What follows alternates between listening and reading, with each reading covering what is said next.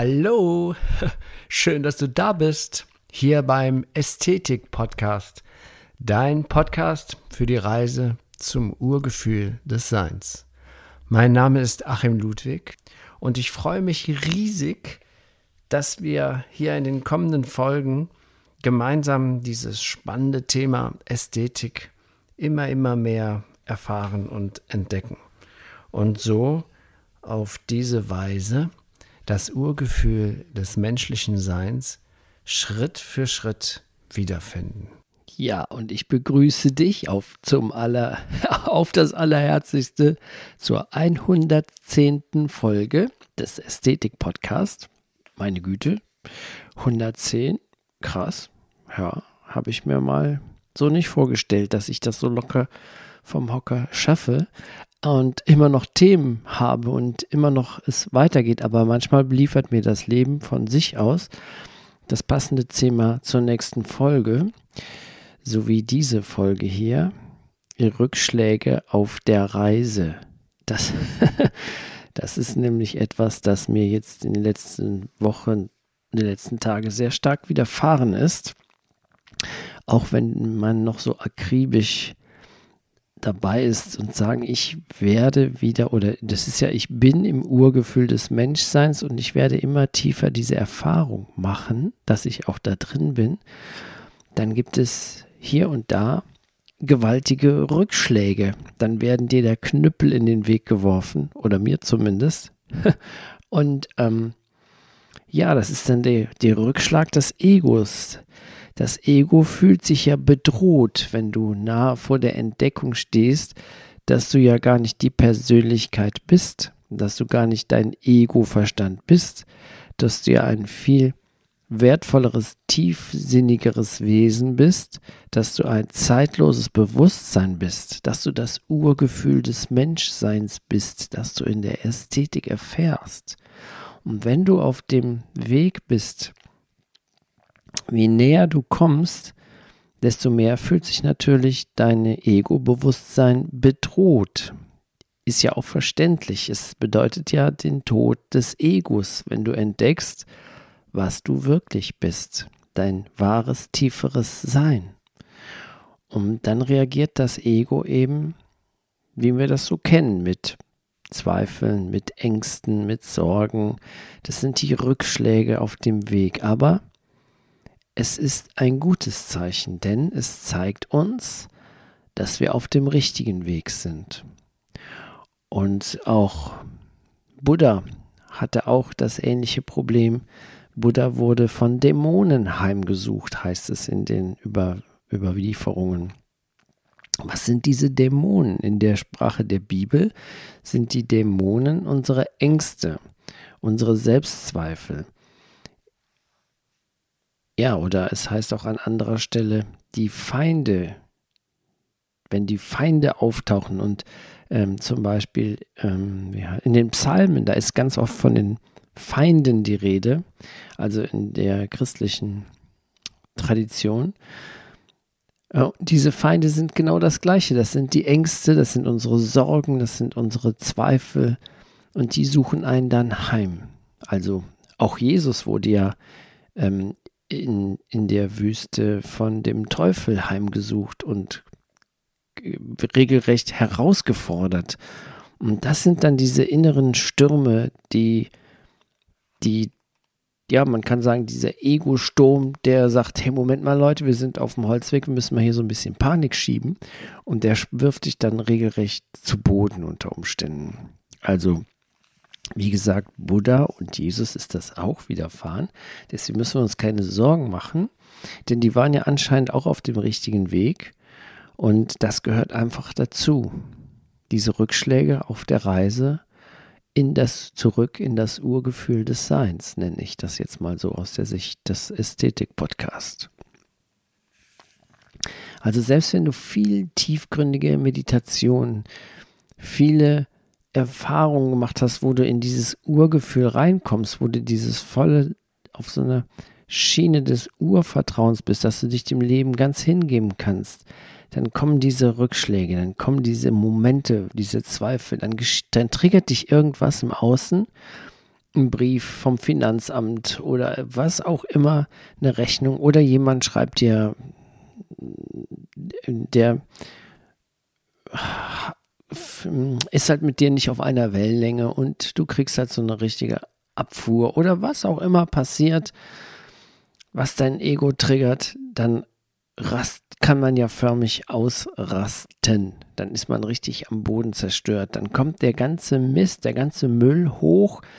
Und dann denkst du dir auch, ach komm, was soll das denn mit dem Meditieren und den ganzen Kram? Ist da eh alles scheiße. Und das ist eigentlich aber ein gutes Zeichen, diese Rückschläge des Ego-Verstandes.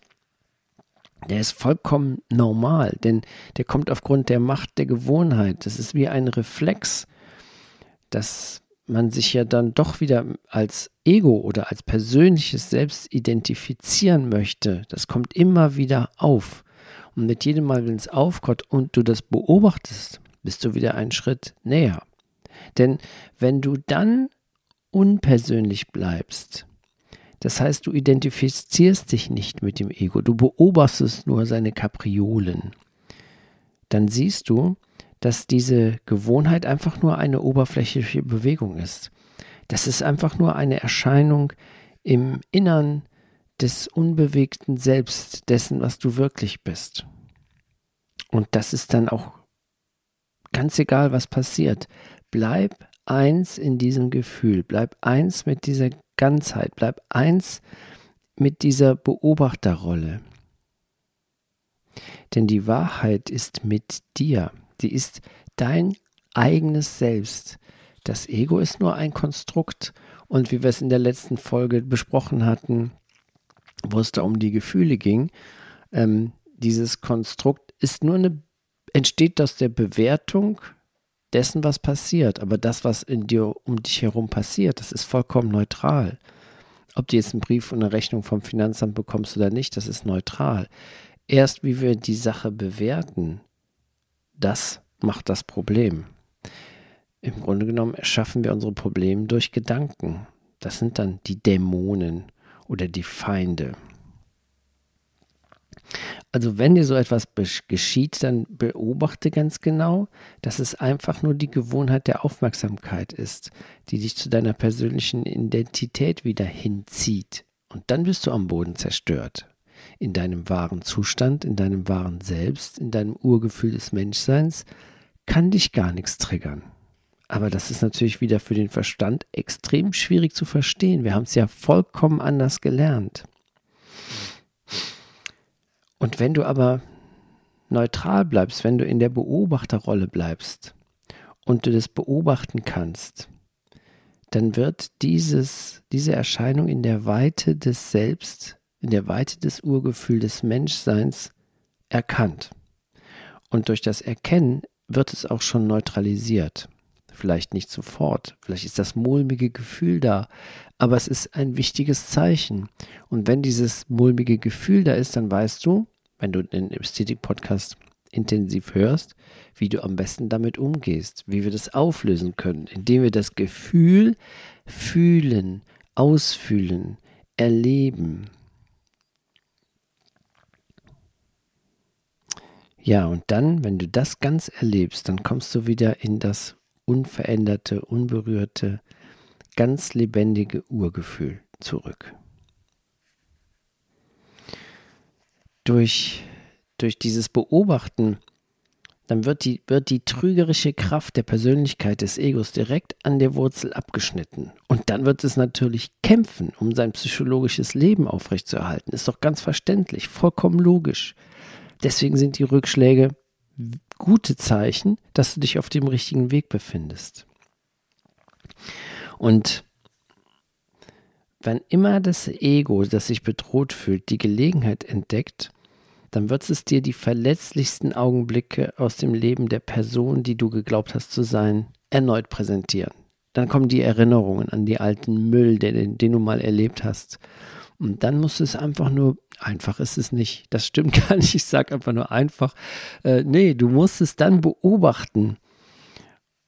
Ja, es, es präsentiert es dir immer wieder, bis du es verstanden hast, in der Beobachterrolle zu bleiben und es aufzulösen. Immer wieder. Das sind wie Zwiebelschalen, die abfallen oder die Zwiebel, die gepellt wird, dann kommst du immer mehr in dein Herz, immer mehr in das Urgefühl des Menschseins zurück. Wenn du das erkennst, dass diese, ja, man kann sagen, dass das diese Rückschläge eine Falle des Ego-Verstandes ist,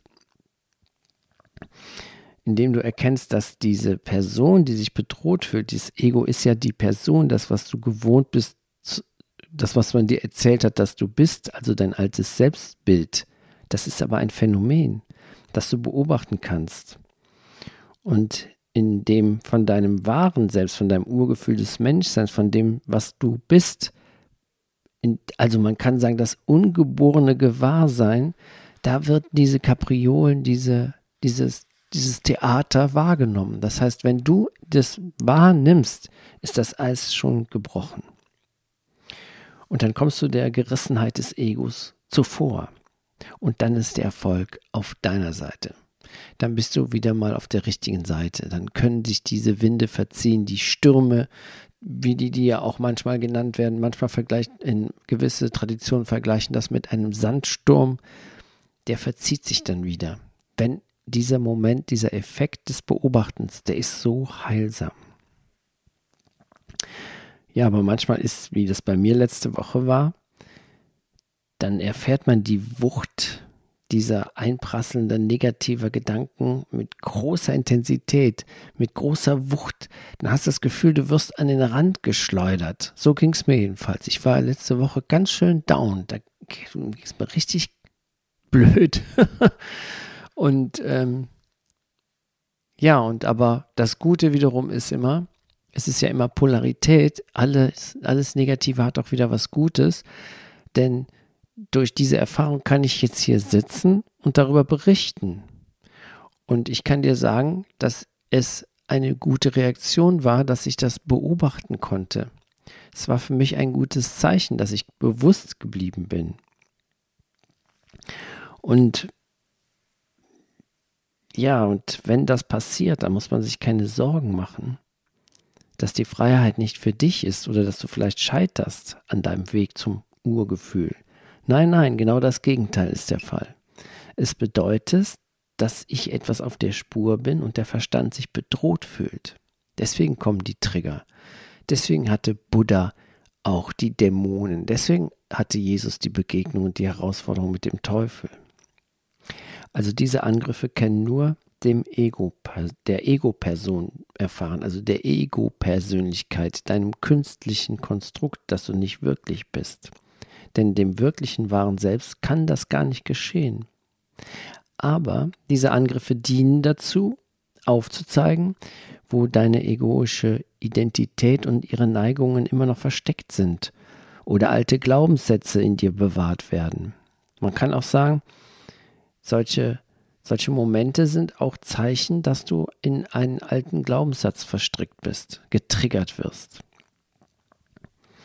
Und wenn das passiert, dann sei vielmehr ermutigt und fühle die Freude des Verschmelzens mit dem Selbst.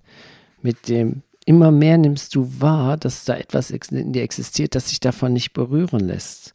Dann erkennst du dieses untrennbare Selbst in dem Moment, wo das Gefühl einer Ego-Attacke wahrgenommen wird, wer wird denn da genau angegriffen? Und wer ist der Angreifer? Kannst du die beiden ausfindig machen? Kann man die finden? Denn das, das Ego greift sich im Endeffekt nur selbst an. Denn das wahre Selbst ist nicht angreifbar. Das wahre Selbst ist die, unsere innere Festung, unsere innere Ruhepol, der immer ganz gelassen bleibt, der nicht beleidigt werden kann, der nicht herausgefordert werden kann, der das aber beobachten kann. Und ja, und wenn man immer mehr, immer, immer mehr der formlose Zeuge bleibt solcher Attacken, dann wird man auch immer wieder mehr feststellen, dass für so eine erdachtes Ego-Persönlichkeit kein Ort mehr bleibt, an dem es sich verstecken kann. Es muss immer wieder rauskommen, wird immer wieder entdeckt und dann kommt irgendwann der ganze Tumult mal zur Ruhe. Es ist ja auch das, was Buddha sagte, das Leben, das ständige Leid des Lebens. Lebens wäre Leiden. Aber wenn man das aus der richtigen Perspektive sieht, dann kann man erkennen, dass das Leiden nur in der Identifikation besteht mit dem Ego oder mit dem Verstand.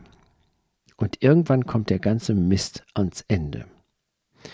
Und wenn wir dann aus dem langen und ermüdenden Traum des Getrenntseins erwachen, hinein in das reine, perfekte Gewahrsein, das höchste Selbst, dann sind wir in unserem wahren Zustand. Dann sind wir im Urgefühl des Menschseins. Und dahin führen im Grunde genommen, das ist aus vielen Traditionen so beschrieben, drei Schritte. Das ist das Aufwachen, das Erwachen und die Erleuchtung. Drei Schritte. Und in den nächsten Folgen, vielleicht werden das wieder drei Teile, werde ich diese Schritte in das Urgefühl des Seins Schritt für Schritt beschreiben. Das Aufwachen, das Erwachen und das Erleuchten. Und ja, und wieder geht eine schöne Folge zu Ende, auch wenn sie ein bisschen steinig war vielleicht für den Verstand, für das Ego. Ist ja nicht böse gemeint, liebes Ego. Ich verstehe das ja, deine Reaktionen, die auch mich immer wieder herausfordern und jeden Menschen herausfordern. Und das wird auch ein Leben lang so sein. Das Entscheidende ist, dass wir die Herausforderung erkennen und durch das Erkennen wieder auflösen. Und so sei es dann bis zum nächsten Mal.